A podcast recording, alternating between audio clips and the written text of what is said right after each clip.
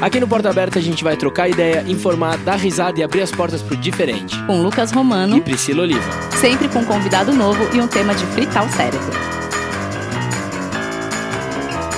Sejam muito bem-vindos a mais um episódio de Porta Aberta. Olá, Bertinhas e Abertinhos, como é que vocês estão? Tudo certo? Abertinhos, vamos falar uma coisa séria? Qual foi o último livro que você leu? Que, que você não lê mais? Ou melhor, o que te impede de começar a ler? Bom, para ajudar a bater um papo sobre esse assunto, a gente convidou ele, que é advogado e tem um canal de YouTube Bookster, dedicado ao incentivo da leitura. Por favor, recebam Pedro Pacífico. Uma salva de palmas. Bem-vindo!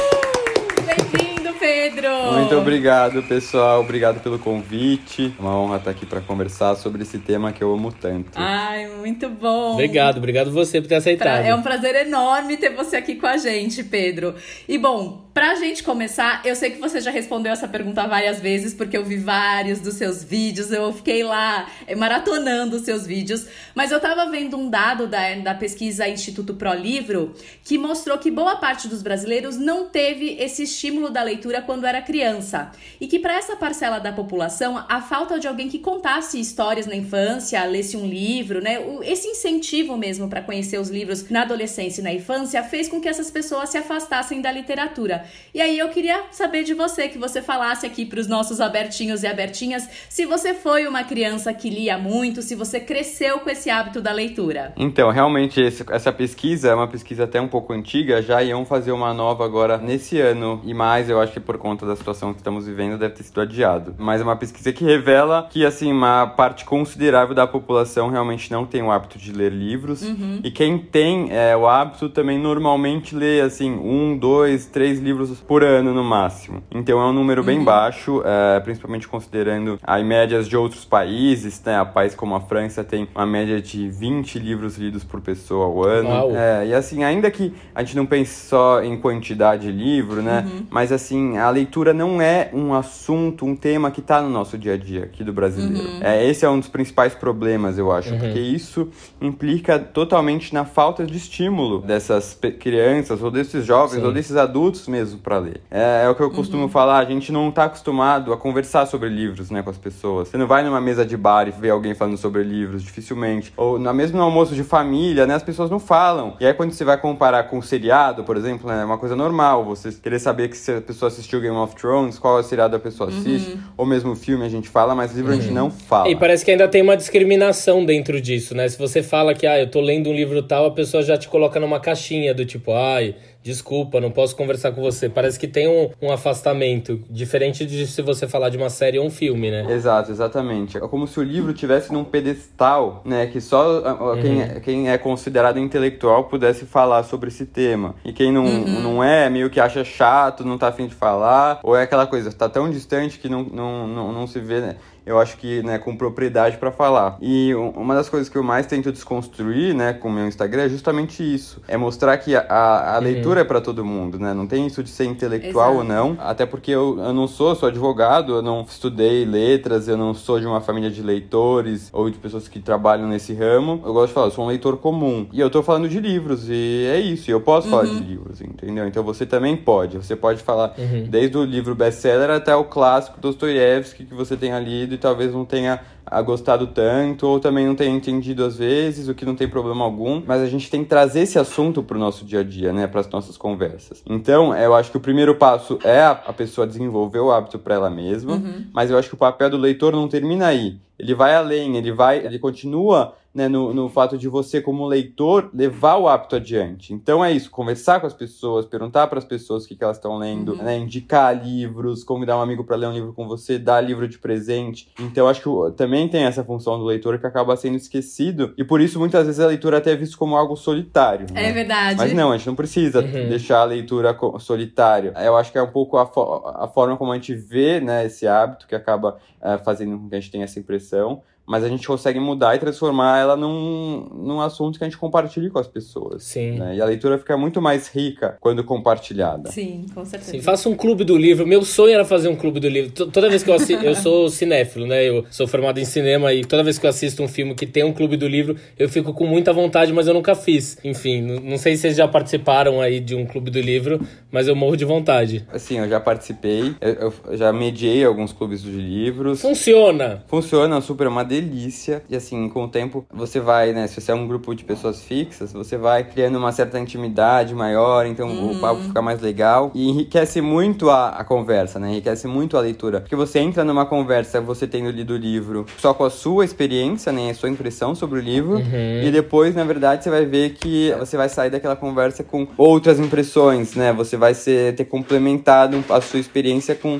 o que as outras pessoas sentiram. Porque cada leitura é única, né? Cada leitura, cada leitor tem uma experiência única diferente do outro com cada livro. Total. É, eu já fiz, eu já fiz também. Aliás, o ano passado inteiro, é, eu tava num clube do livro que uma amiga minha que criou, que chama Sociedade Literária Pão com Manteiga, e que a gente lia livros, tudo com relacionado à comida. Ela gosta muito de cozinhar, ela faz pães. Então, é, e ela gosta muito de ler, leitora ávida, é psicanalista. E aí a gente sempre lia livros que giravam em torno da comida. Uhum. E é muito legal, porque te abre um leque também de livros que talvez você não escolhesse para ler, né? Exatamente, é isso. Você acaba também saindo um pouco da sua zona de conforto, né? Uhum. Quando você se propõe a ler livros diferentes, livros que não são talvez daquele gênero que você está acostumado a ler, ou que você acha que você ama e só ama ele, ou de autores que você também não tem afinidade ou nunca teve experiência. Então é excelente isso, porque eu acho que a gente a partir do momento que a gente se propõe realmente a sair dessa nossa zona de conforto literária, a gente aprende muito e conhece muito e se surpreende muito. Porque Sim. se a gente tinha aquela ideia de que talvez a gente não gostasse ou ia achar difícil o clássico, ou achar difícil ler um autor russo, a gente percebe que não, sabe? Não é nada, nada bicho sete cabeças, tá tudo já traduzido pro português, você consegue ler, entender. então eu acho isso interessante. É, e estimula também a, a sua linha de raciocínio para poder formular o que, que você acha no livro, porque para mim eu tenho um pavor quando alguém me pergunta: "Ah, o que que você realmente achou?" E eu já acho que eu tenho que formular uma super crítica e eu já começo a ficar com ansiedade, é. eu já não sei dizer direito o que que eu achei do livro, sabe? Aí eu já eu começo a ficar confuso. É como se tivesse uma pressão para você falar de uma forma culta, ou falar é, né, o que você achou, então, a análise técnica da obra. Mas não é. É um bate-papo assim, ah, uhum. nossa, essa passagem me. Nossa, fiquei muito apreensivo, essa passagem me deixou mal ou eu não entendi muito bem esse, esse momento, ou a, essa personagem, nossa, não consegui gostar. Uhum. Sabe, são coisas assim, uma conversa, né, entre pessoas falando sobre uma história. E aí é, você vai ver que aos poucos você vai aprofundando nos temas. Verdade. Eu tava lendo uma pesquisa que apontou que o livro mais lido no Brasil é a Bíblia, que alcança 42% dos leitores, e em seguida obras religiosas e romances com 22% cada um. Eu acho que, para mim, é, livros sobre religião, você ler um livro sobre religião é algo mais à parte do que você realmente pegar um livro e ler por gosto do conteúdo, né? Uhum. Eu não sei se muitas pessoas chegam para você perguntando isso, mas para quem não gosta e fala, Pedro, não gosto, não é para mim, não tenho vontade, não tem nada que me prende, meu Deus, o que eu faço? Por onde começo? Eu serei sempre uma pessoa que odeia ler, uma analfabeta literária. Por favor, me ajude. Como, como ajudar essas pessoas? Então, é uma pergunta realmente comum, né? As pessoas é, vêm achando que eu vou né, salvar a vida delas e, e mostrar o livro que vai fazer ela gostar de ler né? Porque a pessoa às vezes vem com essa ideia de que não gosta.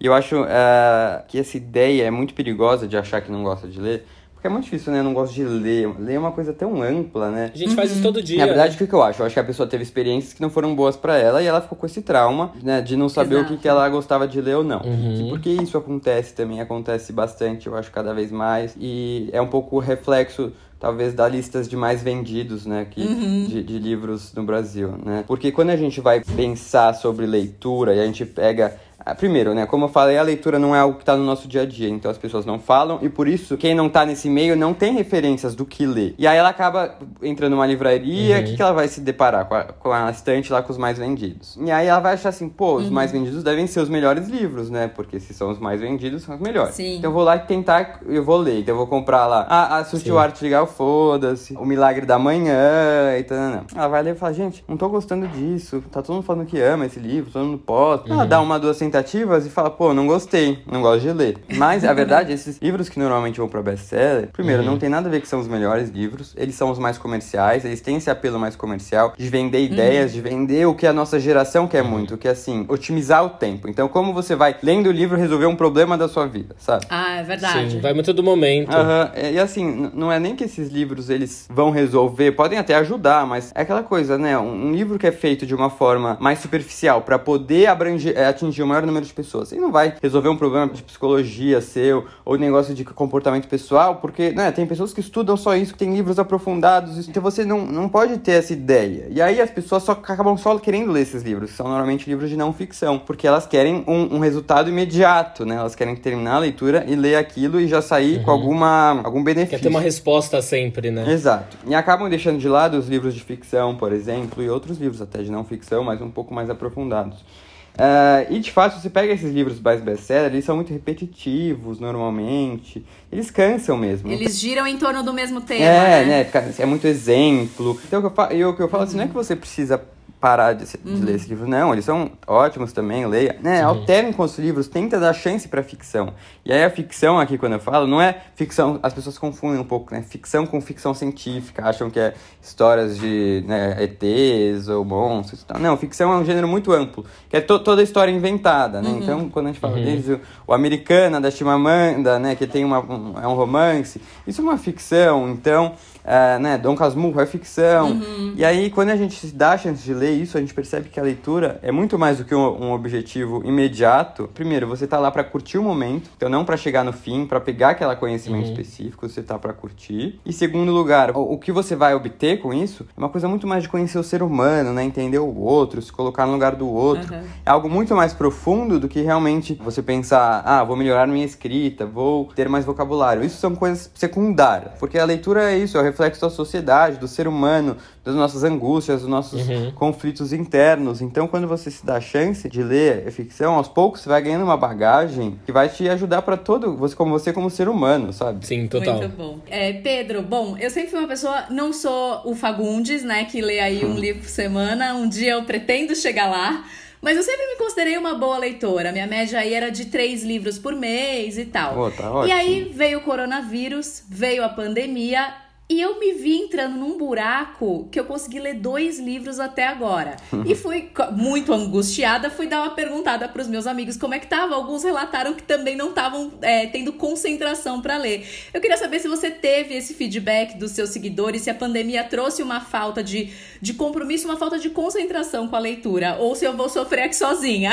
não, pode ficar tranquila que é, eu acho que esse é um problema que muita gente sentiu. Eu também senti no começo. Logo no começo, antes mesmo de ser decretado decretada a quarentena, eu peguei o coronavírus, então. Ah, você teve? Tive. É, foi um dos primeiros aí a ter. E aí, um dos sintomas que eu senti, meus amigos também sentiram, que vários pegaram, que a gente foi no casamento, é, que várias pessoas contaminaram. Então, meus amigos estavam todos praticamente com corona. Uhum. E um dos sintomas é justamente você sentir meio dificuldade em concentração. Eu achei que era só eu que tava com coronavírus que sentia isso, uhum. mas também percebi que não, é um efeito também da, da quarentena, né? Porque quando a gente tá num momento de ansiedade, de angústia, Sim. né, coisas muito coisas acontecendo diferentes, uma mudança na nossa rotina tremenda. Sim. Você perde um pouco a sua referência, né? Seus hábitos, fica meio confuso. Que horas que eu faço isso? Uhum. Sei o que, você de certa forma às vezes ganha mais tempo, então você fica na sua casa. Mas não é porque você tem mais tempo que você vai fazer mais coisa, né? Exato. E entra numa, num fluxo de pensamento que eu tenho que usar muito bem o meu tempo livre, né? Que eu tenho é, agora. É. Então parece que qualquer coisa que você faz, você tá deixando de fazer alguma outra não, coisa. Eu vou, aí você pensa, assim, nossa, eu vou fazer muita coisa, fazer vários cursos online, não sei o quê. Mas meu, quanto mais tempo a gente tem, eu acho que mais difícil de fazer as coisas, né? Eu comprei o curso de espanhol, não consegui fazer até hoje. É, Exato. você e todo mundo aí deve ter comprado o curso e quem tá bem tá vendendo os cursos, né? Que não tem nem as pessoas nem estão fazendo. Eu, eu tô fazendo dois cursos do Pondé e um deles é como ler os clássicos. É mesmo? É que um massa. dos cursos que eu... É. Semana que vem vai ter live com o Pondé lá no perfil, pra falar sobre o, o poder de transformação da leitura. Vai ah, ser bem eu legal. adoro. Ah, Pondé é maravilhoso. Então é, é normal, sabe? Isso. Eu acho que agora consegui criar uma rotina mais no meu dia a dia aqui de quarentena, né? Home office. É, eu acho que é importante a gente criar essa rotina aí, você vai vendo que você consegue encaixar seus hábitos de volta, mas assim, não fique achando que você vai ler mais uhum. do que você lia antes, porque você tá na quarentena. Tem gente que tá assim, mas são pessoas mais focadas e tal. Pra mim tá como se fosse normal a rotina. Sim. Então você não é a única fique tranquilo. Obrigada. Relaxa, Princess. Bom, vou aproveitar o gancho aqui que a gente estava falando do Pondé. É, eu tenho um carinho muito grande por ele, porque ele foi meu professor na faculdade de publicidade, ele dava aula de filosofia para mim. Uhum. E eu fui introduzido aos clássicos nas aulas dele. Mas eu nunca tive o contato de ler clássicos por gosto, assim. Claro, devo ter lido alguns. Eu lembro especificamente de um dia que eu tava assistindo uma peça do Dostoiévski no Rio de Janeiro, que chama O Idiota. Uhum. E eu fiquei muito interessado pelo texto. Então eu comprei, comecei a ler, mas eu achei complicado, assim, no começo. Então, como eu sou uma pessoa muito organizada, eu fazia uma listinha dos personagens para eu poder entender quando cada um aparecia e a relação que um tinha com o outro para eu não me perder ao longo da história.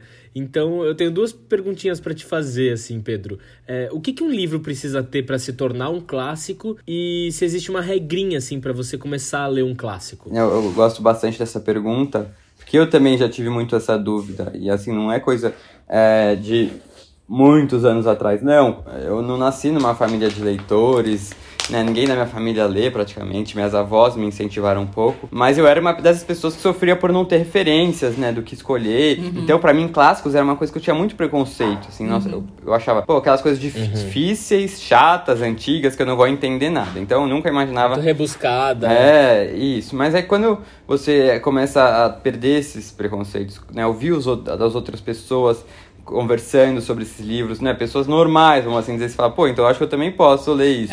você acaba entendendo que esses seus pensamentos, sabe, estavam muito errados. Quando você vai e começa a ler, uhum. você percebe que, uhum. pô, não é, não é esse bicho de sete cabeças, pelo contrário, tem a maioria dos clássicos são normais, um livro normal. Lógico que tem esses que são uhum. considerados um pouco mais difíceis, né? Esses clássicos mais longos do Dostoiévski, que tem um crime e castigo. Assim, é, é livro que você põe uma lista de 20 livros mais difíceis, assim, da literatura, acho que mundial. E são mais difíceis porque talvez o, o autor é, é, esteja mais no ápice da carreira dele, vai usar uhum. técnicas mais complexas de fluxo de consciência, quer deixar muita coisa no ar, naquelas aqueles parágrafos gigantescos que não tem ponto e você acaba se perdendo. Uma coisa que eu recomendo muito é você, primeiro, pesquisar sobre o livro. Quando você uhum. pega essas histórias que são mais difíceis de compreender, porque a escrita talvez seja mais complexa, quando você vai pesquisar antes, você entende a história, você já vai estar mais ambientado. Ah, então você não vai ficar tão perdido na história, precisar ficar preocupado tanto em criar o enredo na sua cabeça. Uhum. Você já uhum. sabe mais ou menos, sabe? Se você sabe assim a sinopse, você já começa a encaixar as coisas que você tá lendo. Sim. Entendeu? Faz mais sentido. Uhum. Pô, tem várias aulas, professores falando na, na, sobre os principais clássicos no YouTube. Assiste antes, ainda que você vai ter algum spoiler, sabe? Esses livros não são pelo spoiler. É aquilo que eu falo. Não é o final do livro que é o legal. Nesse momento é, é o momento da leitura como um todo que, que, é o legal, né? Você curtir o que você tá lendo. Então não ficar preocupado. Entender o porquê que esse, ele, esse livro é tão famoso. Uhum. Então por que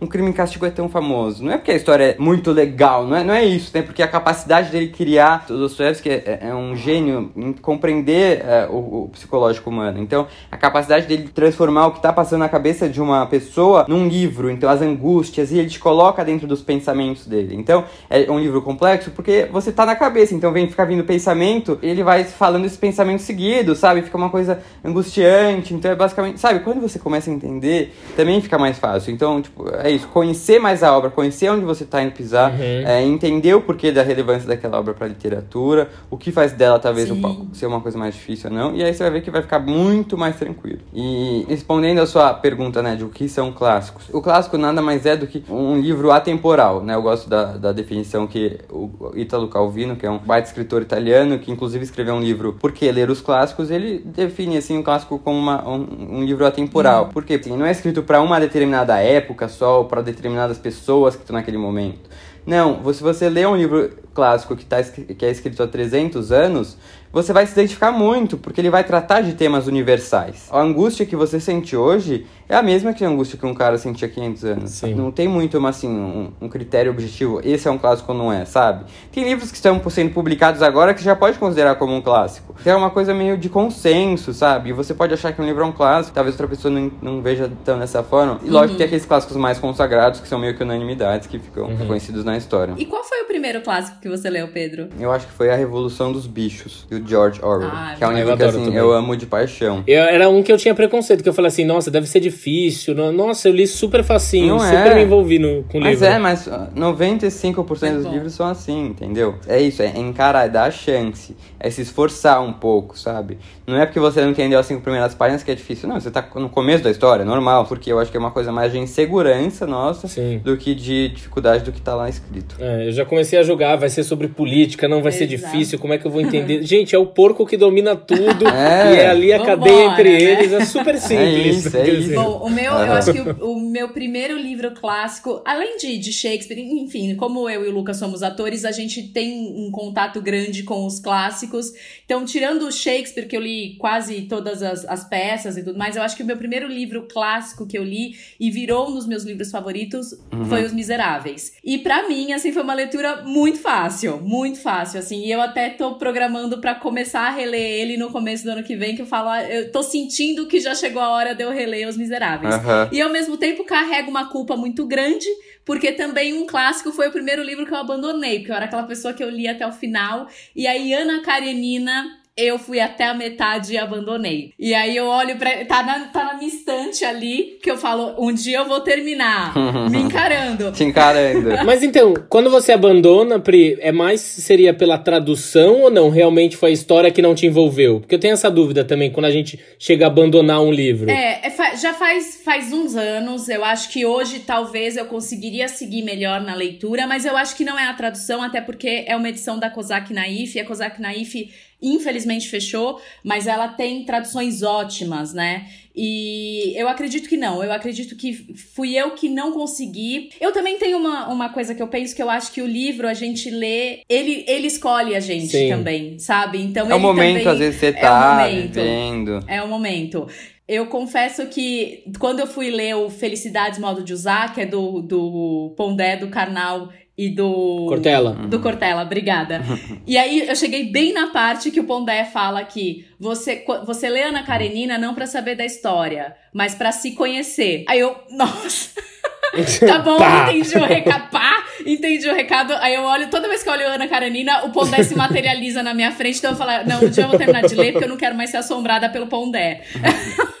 então eu vou terminar de ler Ana Karenina. É, mas é isso, é normal abandonar e volta um outro momento, tenta. Também se não gostar, não rolou. Sim. Porque vai, é, o livro é, é um casamento com o leitor, sabe? Cada um vai reagir de um jeito, vai depender de qual a sua bagagem, Uhum. de, do que você tá vivendo naquele momento. Então não é só o que tá escrito, sabe? O livro não tá terminado quando ele é publicado, ele vai ser terminado Uhum. quando ele for lido, porque ele vai depender da interpretação de quem tá lendo. né? Exato. Sim. Bom, e aí eu vou, vou linkar com uma coisa que tem, tem um defeito que não consigo ler dois livros ao mesmo tempo.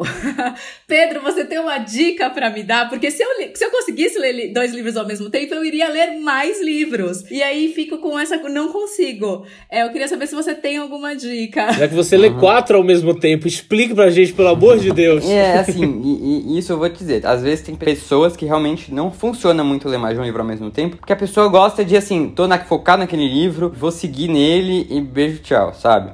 Mas uma coisa que eu acho que funciona muito, assim, pra começar, é escolha livros não só de com histórias muito diferentes, mas escolha um livro de ficção pra ler junto com um livro de não ficção. Então é isso, você vai ler esse do Pondé, leia esse com um livro de ficção, então com romance, entendeu? Ótimo. Porque é isso, enquanto um livro desse pode cansar por ser repetitivo e tal, você, enquanto você alterna com outro, um livro de história, né, ele vai, você não vai cansar, porque não é todo dia que você vai ter que abrir e ler de novo, né, vai ter um intercalado um dia, ou você vai ler um pouco dos dois no mesmo dia, e vice-versa também, sabe? Essa é uma dica que eu dou bastante, até pra, pra também é uma forma de encorajar as pessoas a lerem um pouco mais de ficção, é isso. Se você só quer ler não ficção porque você acha que está perdendo tempo ler ficção, tenta ler ao mesmo tempo de uma não ficção, uma ficção. Eu acho que essa é uma dica, sempre escolhendo temas muito diferentes, histórias muito diferentes. E uma dica importante é não deixar de lado uma das leituras. Então, às vezes, você se empolga muito com uma leitura e você meio que deixa de lado a outra. Eu faço É, isso. esquece a Então outra, isso né? é ruim. Então uma dica assim, pô, tá, fala assim, ó, todo dia eu vou ler, eu vou ler um num dia, outro no outro dia. Às vezes, se você quer ler muito um dos livros, primeiro lê um pouquinho daquele que você tinha que ler naquele dia. E aí você fala, como bônus eu posso ler, sabe? Você vai meio que criando umas regrinhas próprias pra se motivar e acabar conseguindo aí manter é, né, as duas leituras. Não, eu vou, eu vou tentar, Pedro. Eu vou tentar. Se eu Boa. conseguir, eu vou dar esse mérito todo pra você. Quero saber, hein? Eu tenho muita dificuldade de ler dois livros didáticos um depois do outro, assim. Parece que Sim. é um tipo de livro que eu preciso absorver muito o conteúdo e aí depois eu não consigo ler uhum. mais um onde eu preciso ter esse, um nível de atenção muito grande. Então eu tento alternar pelo menos um com o outro. Mas se eu leio meio que junto, eu também me confundo um pouco, porque eu tenho uma dificuldade muito, muito grande, que uhum. eu não sei uhum. se é minha ou de alguns leitores, que é de, eu esqueço muito fácil. Eu acabei de ler um livro faz uma semana, duas semanas, eu não lembro. Se alguém me perguntar, ah, o que, qual foi sua passagem mais interessante? Não me lembro. Eu, tem, tem umas, umas certas partes que para mim eu fico na memória, a sensação que o livro me trouxe, mas eu não lembro algumas passagens. Eu não sou o tipo de pessoa que consegue te falar, nossa, tem uma passagem interessante quando ele diz que isso, isso, aquilo. Você é um pouco assim ou você tem facilidade para guardar? É, assim, em primeiro lugar, você não é o único. É muito engraçado como os temas reaparecem muito em qualquer conversa que eu faço sobre livros, porque as dúvidas são as mesmas, as pessoas sentem as mesmas coisas. Uhum. Então é muito normal. Esse problema de esquecer é uma angústia que muita gente tem e acha que é um problema dela, de não ter boa memória. Mas assim, a grande maioria das minha pessoas... família teve Alzheimer, eu tenho um pouquinho de medo. Mas a grande maioria, não fique tranquilo que não é por isso, porque a grande maioria das pessoas realmente não vai guardar os detalhes. E, e eu sou uma dessas pessoas também, porque né, não é um livro técnico que eu tô indo para aprender alguma coisa específica, então não preciso decorar nome de personagem, não preciso decorar a passagem. O importante é você ter conseguido se aprofundar e ser absorvido na leitura no momento que você está lendo. Então é isso. Você vai marcar talvez as sensações que eles te causaram. É, uma outra passagem pode ficar marcada para você. Mas a ideia é, pô, você olhar aquela capa, você sabe, você sentir alguma coisa, é, é você ter curtido no momento que você estava lendo, porque muita coisa você vai absorver, não por meio de nome de personagem nem de passagem, mas por sensações, que vai ficar lá guardado na sua caixinha e que vai se associar a outras coisas. Então o aprendizado não é tão perceptível, sabe? O importante é você estar tá absorvido e estar tá uhum. focado no momento da leitura. Se você conseguiu curtir o momento, é isso que vale. É. Uhum. Bom, eu vou falar agora de um outro livro que mexeu muito comigo. Eu tenho certeza que é um dos seus autores favoritos, até porque você fez uma live incrível para mim, foi uma das melhores lives que teve uhum. nessa quarentena que é o senhor Walter Hugo Mãe. a desumanização, para mim, assim, é uma das coisas mais lindas e incríveis que eu li. Mas é, eu acho que todo mundo que lê Walter Hugo Mãe é, além de um carinho pelas histórias, a gente parece que cria um carinho com ele, né? Uhum. E, e, eu sei que vocês têm uma relação muito legal. Eu queria saber, na verdade, como, como você conheceu o Walter Ugumãe? Como foi assim que vocês se encontraram? É, realmente eu sou muito fã dele. Eu, ele foi um dos primeiros autores que eu li, eu acho quando eu comecei a me aventurar um pouco mais além dos best-sellers, sabe? Quando eu comecei a seguir perfis literários, comecei a descobrir esse mundo uhum. e me encorajar mais, eu recebi uma indicação de um livreiro é, do A Máquina de Fazer Espanhóis e eu li assim eu fiquei muito impressionado, uhum. eu fiquei apaixonado. Eu falei, pô, quem é esse cara, sabe? Não tinha noção, assim, quero saber mais. Comprei meio que todos que ele tinha. Né, era muito linda a escrita dele, aquela uma poética maravilhosa, coisa que eu nunca tinha lido, nada assim. E a forma como ele escolhia as palavras. E aí, eu, no Bookster, quando eu criei, eu, comecei, eu indiquei bastante. E as pessoas sempre postavam, ah, obrigado. Aí eu, ele tem Instagram, né? Então acho que postavam, ah, Bookster, obrigado pela indicação. Meu primeiro arroba Walter Gumãe. E eu acho que ele começou a perceber isso. E ele começou a me seguir. Que legal.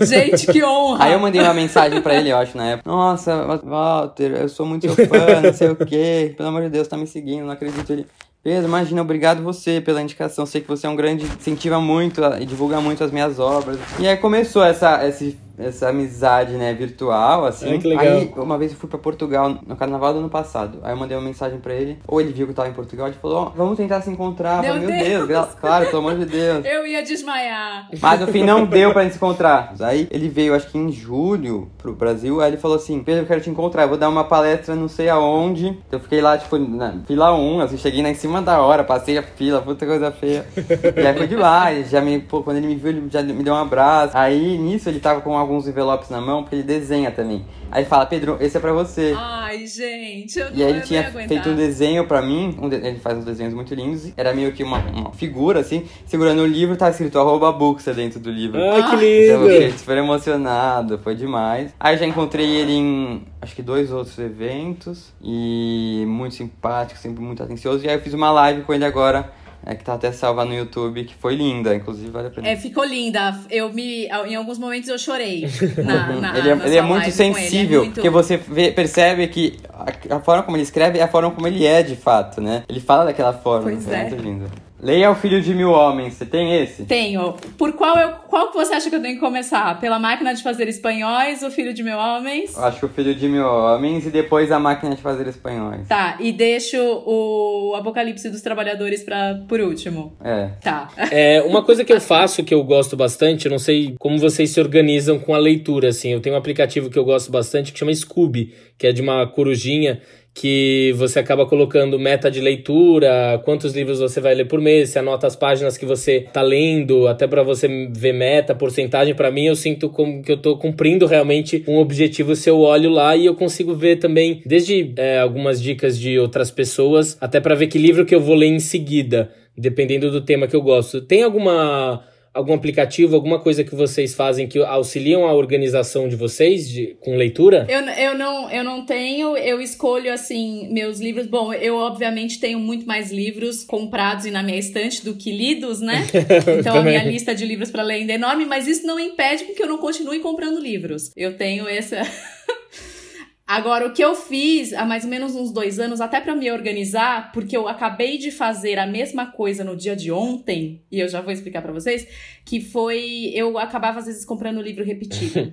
que eu achava que eu não tinha e eu tinha o livro. E eu fiz isso ontem com o Apocalipse dos Trabalhadores. Que eu achava que eu não tinha a edição da Kozak Knife. Eu falei, porra, só falta esse. Ele tava na minha estante. Eu te entendo, eu te entendo. E aí eu acabei fazendo um Excel só para eu ir colocando os livros que eu tenho para eu não me perder, assim. Eu uso bastante o Scooby também, gosto bastante de colocar lá o que eu já li, é meio que minha estante para eu saber o que eu já li, o que eu não li, o que eu tô lendo, o que eu quero ler. Também eu uso muito para consulta, tipo assim, ah, alguém me fala de um livro, eu vou lá para ver como é que tá a avaliação, ah, eu também faço comentários isso. de outras pessoas. Acho que isso ajuda muito. É, e tenho também o Goodreads, que é o Scooby, mas ele é o internacional. E aí eu tenho o meu também lá, que é basicamente a mesma coisa, então eu uso esses dois. Ah, e tem uma coisa que eu faço também, que é no meu bloco de notas do celular, qualquer livro que eu vejo que me interessa ou que alguém fala, é, eu tenho o nome das editoras, e aí eu coloco, separo ah, é legal. Pela, pelas editoras. Sua lista de desejados, assim? É, eu tenho uma wishlist, ela é uhum. enorme.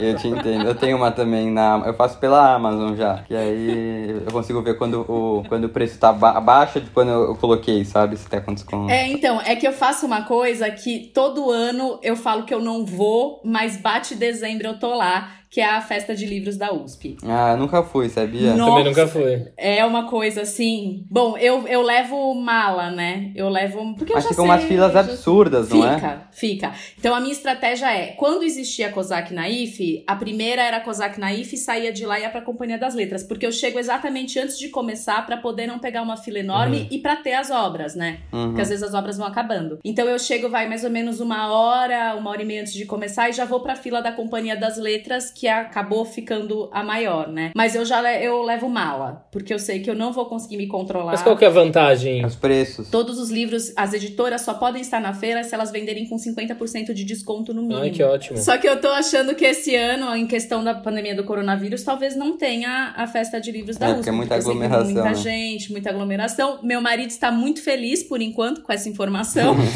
é, não, é, eu nunca fui, mas tenho vontade de ir. É incrível. Mas é isso, eu, eu, ganho, eu ganho muito. Imagino. Muito. Então eu não preciso comprar. Então, eu quero chegar nesse eu ponto. Eu não preciso comprar, mas eu compro Esse mesmo é assim, meta. entendeu? Eu compro mesmo assim.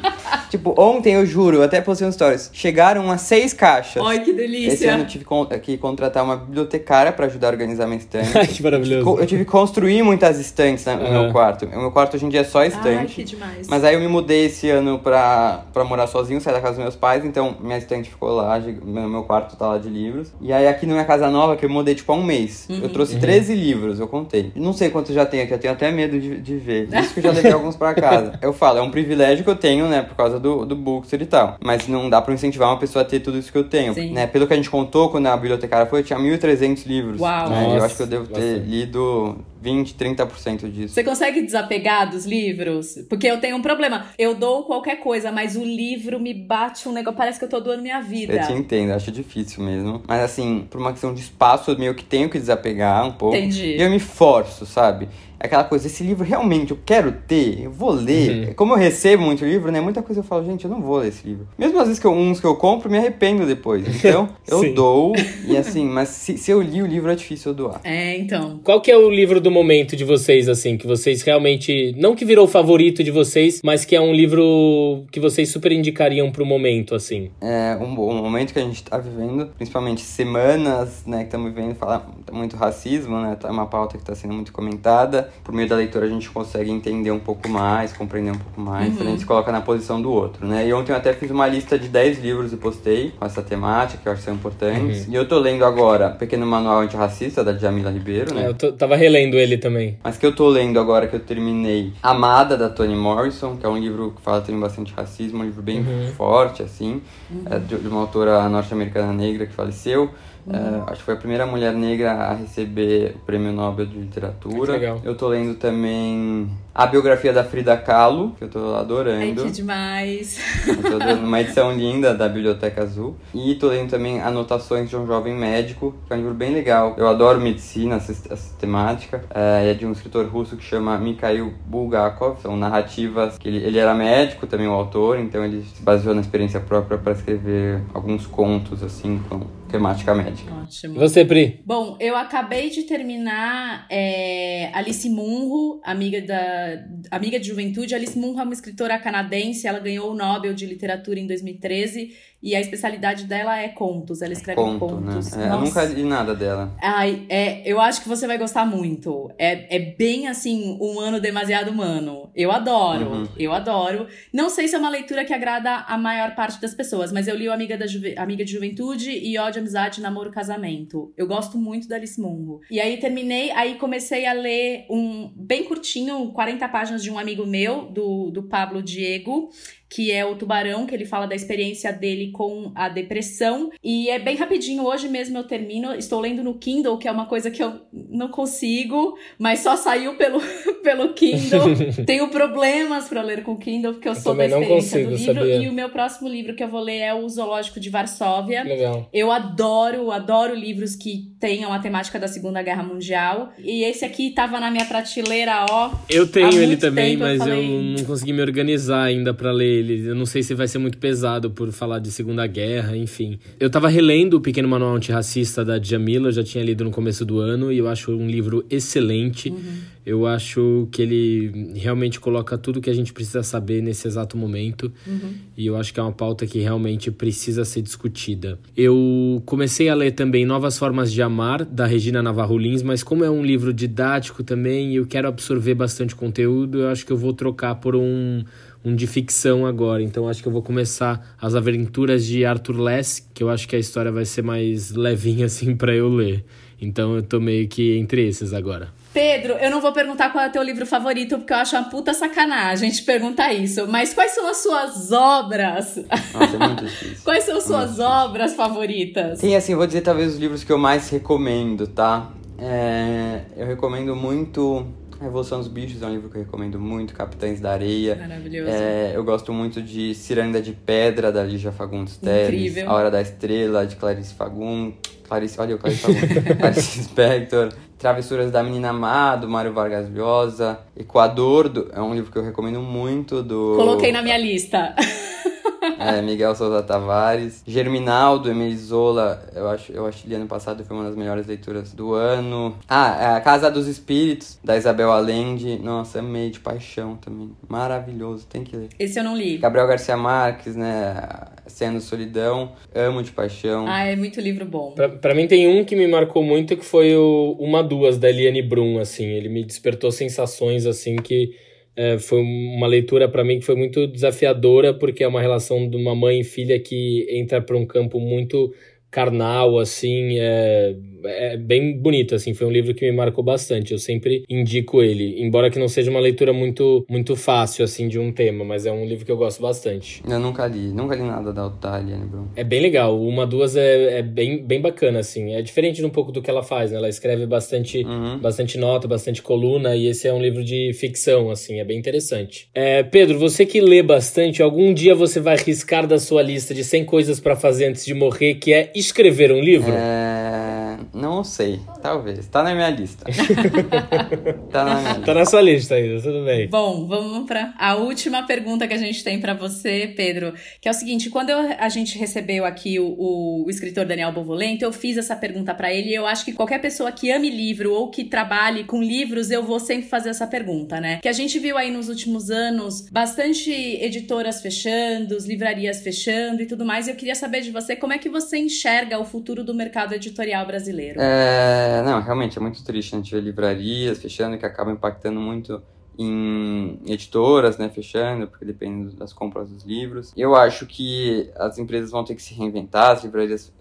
Eu amo de paixão livrarias físicas uhum. e acho que nunca pode acabar, então eu também faço uma, um esforço para comprar também livrarias físicas, uhum. ainda que a Amazon, né, seja um lugar que barato, mais barato, com frete grátis, entrega muito rápido. Eu acho que a gente tem que se esforçar também, se a gente quer manter as livrarias físicas, de comprar também de deles, e principalmente pequenas livrarias, livrarias independentes. Uhum. Mas, assim, o, o, futuro, se depender de mim, é, né, vai ser um futuro positivo, eu acho, assim, de mais leitores, de, de né, as compras de livros, seja e-books, seja livros físicos, mas é, eu torço para que né, as editoras consigam estar bem, porque isso significa publicação de bons livros, boas traduções, uma produção de maior quantidade também de livros, né, uma diversidade maior. Sim. Eu tenho uma visão um pouco otimista, até porque eu vejo, pelo menos, de feedback de seguidores meus, pessoas que nunca leram, mas que têm vontade de ler, então retomando o hábito. Mas é isso, eu acho que a gente precisa tornar a leitura um, um assunto no nosso dia a dia,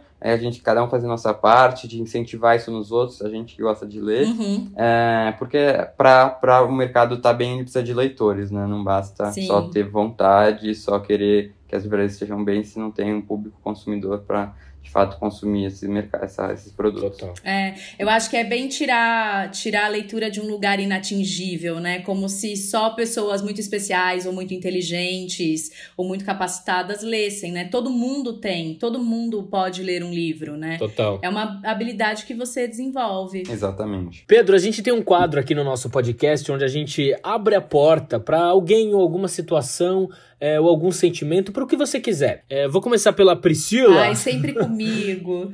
Pri, para quem você abre a sua porta? Olha, eu acho que eu jamais imaginei que eu fosse abrir a porta para isso, mas vamos lá, né? a loucura é tanta. Enfim, eu vou abrir a minha porta essa semana para Gaviões da Fiel, Olha. que fez aí um ato pró-democracia, lutando pela democracia. Então eu vou abrir a minha porta para eles, porque toda vez que tiver alguém lutando e brigando pela democracia, eu tenho que abrir minha porta. Mas jamais imaginei que esse dia fosse chegar. Arrasou. Eu vou abrir a minha porta para Globo News, que após receber algumas críticas por produzir um painel de comentaristas brancos para falar sobre racismo, eles assumiram o erro e aí no dia 3 de junho o programa Em Pauta foi composto por uma bancada de jornalistas negros e a ação foi comemorada, comoveu muita gente e eles ainda anunciaram a inclusão definitiva da Zileide Silva e da Flávia Oliveira no time da atração, então achei muito bacana. Vale a pena lembrar que a gente, todo mundo estar na luta antirracista é justamente você aplicar essa mudança, né? Então você querer ser a mudança para sim fazer a diferença. Então acho legal todo mundo se perguntar o que, que a gente está fazendo dentro do que a, a gente é capaz de fazer para realmente ser antirracista. Então minha porta abre para eles. E você, Pedro, para quem você abre a sua porta? Eu vou abrir minha porta pro Adriel. Ah. É, não sei se vocês viram. O Adriel é um menino de 12 anos que tem um, tinha, tem um Instagram de livros. Era assim, acho que tinha uns, uns 200 seguidores. Ele fazia esse trabalho super legal de incentivar a leitura. Um, um, garoto negro e ele foi vítima de racismo, recebeu comentários horrorosos. Sim. E aí ele, ele compartilhou isso de uma forma super madura, né? Mas ao mesmo tempo revoltado. Lógico, isso acabou ganhando Sim. dimensões. Foi compartilhado assim por milhares de pessoas. E hoje, depois de alguns dias, ele tá com mais de 800 mil seguidores. que bonitinho. Ou seja, virou de um dia pro outro né, o maior perfil literário do Brasil. Que legal. Então, tomara que ele consiga realmente né, continuar por meio desse poder de tantas pessoas que ele atingiu, levar o amor da leitura, o incentivo à leitura, mostrando que né, uma criança de 12 anos consegue já fazer isso Sim. e que sirva de exemplo para a nossa geração, para gerações que estão vindo e que as crianças espelhem nele também, para querer adotar e reconhecer a importância da literatura. Total, ele é Total. muito fofo. O arroba dele é, é, só o nome dele. Não, acho Não, que é Livros é do Dri. Livros do Dri. Livros do Dri. Eu vou colocar na descrição, mas é Livros do Dri. Legal. Muito legal. bom. Bom, Pedro, é, para quem quiser aí acompanhar o seu trabalho, onde é que nossos ouvintes podem te encontrar? Então, no Instagram é o principal, né? Canal é o arroba book.ster. Mas coloca Bookster, você já encontra, uhum. ou Pedro Pacífico também. Tem que estar no canal no YouTube também, Bookster por Pedro Pacífico. Tem o site também, que é o booksterpp, pedropacífico, né. E é isso, não tem o Twitter nem podcast. Ah, faz um podcast de livro! Ainda. Mas por favor, sigam o Pedro e assistam as lives não, do Pedro olha, são que uma incríveis. Das, as melhores, viu?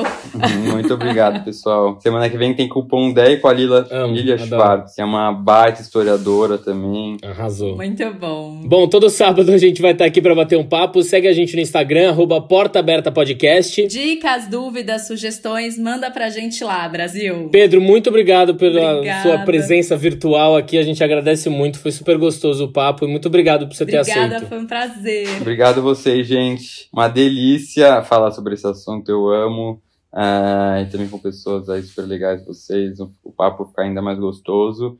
Uh, então é isso, adorei o, a nossa conversa e muito sucesso aí pro podcast de vocês. Obrigada, Pedro. Valeu, valeu, obrigado.